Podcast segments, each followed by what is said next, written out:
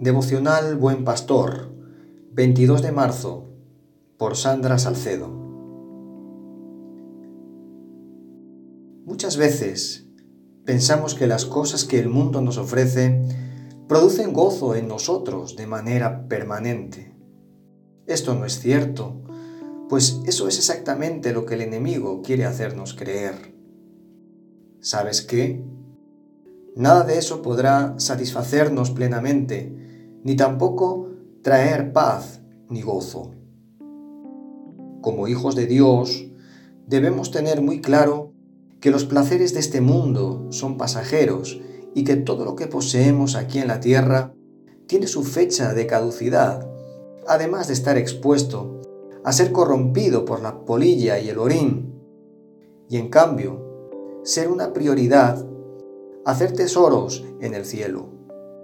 Porque de los presos también os compadecisteis, y el despojo de vuestros bienes sufristeis con gozo, sabiendo que tenéis en vosotros una mejor y perdurable herencia en los cielos. Hebreos 10, 34.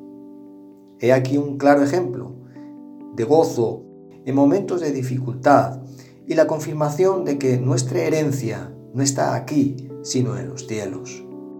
Hermanos míos, tened por sumo gozo cuando os halléis en diversas pruebas. Santiago 1.2.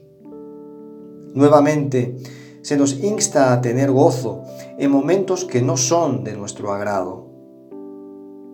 Queridos amigos, confiemos en el Señor, porque Él es quien nos sacia y nos ayuda a permanecer en las diversas pruebas y luchas.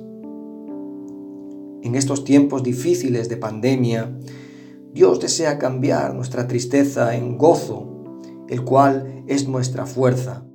Nehemías 8:10.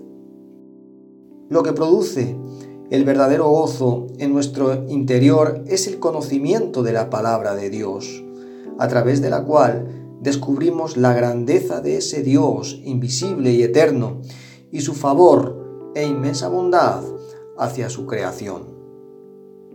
Que Dios te bendiga.